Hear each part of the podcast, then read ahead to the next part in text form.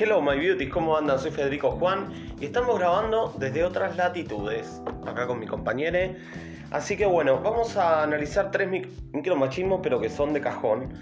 Eh, la idea es que sea lo más rápido posible el episodio. Bueno. Número uno, primer ítem. Y esto me sorprendió mucho porque en su momento lo dijo una persona eh, sin mujer que compartía el trabajo conmigo hace mucho tiempo refiriéndose a la expareja de su novio. Entonces dijo, eh, no, jode porque le hace falta una pija así de grande.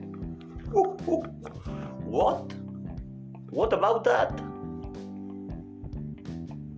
O sea, sororidad se la llevó a marzo, junio, previa, repitió por eso. O sea, tremendo. Bueno, tipo que horrible.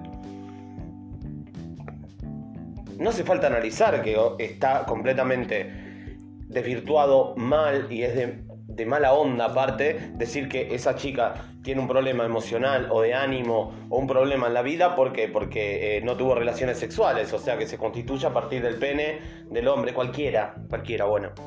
Y este tema de también los micromachismos como aparecen eh, desde a veces cis mujeres a cis mujeres. Eso también es para verlo. Pasa mucho y pasa en muchos ámbitos de la realidad. Otro ítem es, eh, cuando ustedes... Y analícenlo, eh, porque en serio, es, interesante. Cuando uno va a comer, por ejemplo, uno va eh, cis varón con cis mujer a una, no sé, un restaurante, un bar, un resto, lo que fuera. Cuando pide la cuenta, generalmente el mozo y se la va, se la va a alcanzar al cis varón. Como eso, ¿no? Tremendo también marcado. Eh, porque, a ver, uno dice, ¿a ah, qué boludez que está diciendo? En realidad solamente le llega y el hombre paga. Sí, pero, a ver, el dinero genera poder, es así esto. No hay mucha vuelta. Entonces, el posicionamiento claramente es ese. Sobre todo, aparte, que estamos hablando de una transacción donde eh, adquiere mucho poder la persona que paga de forma eh, tácita y como todo lo tácito a veces es más brutal que lo explícito, ¿no? Entonces, bueno, o lo concreto, mejor dicho. Y el otro ítem que quiero desarrollar es este de...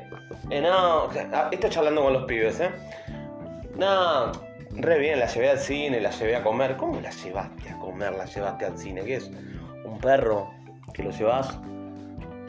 Y en cambio en el discurso, generalmente, estamos hablando siempre de generalidades, ¿no? De...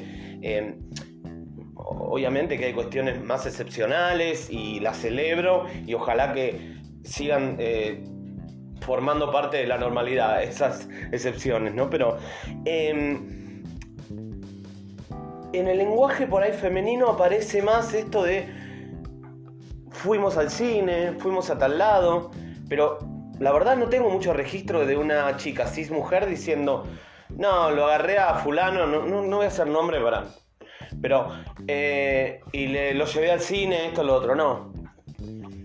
¿Y acá cuál es el tema? No, se trata de la intencionalidad, por eso hablamos de micromachismos, eh, la intencionalidad explícita, sino el lugar de poder de que, o sea, tuvo el poder de llevarla.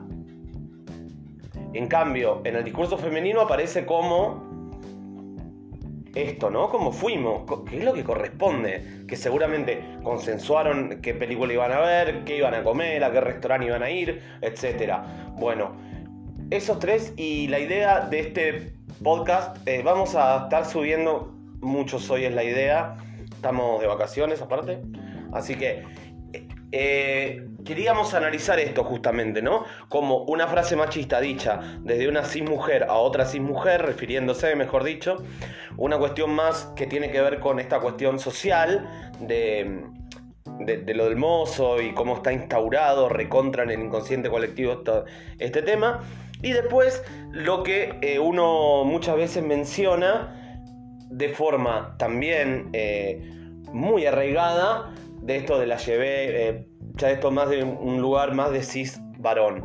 Así que bueno, chiques, muchas gracias. Los quiero, my beauties.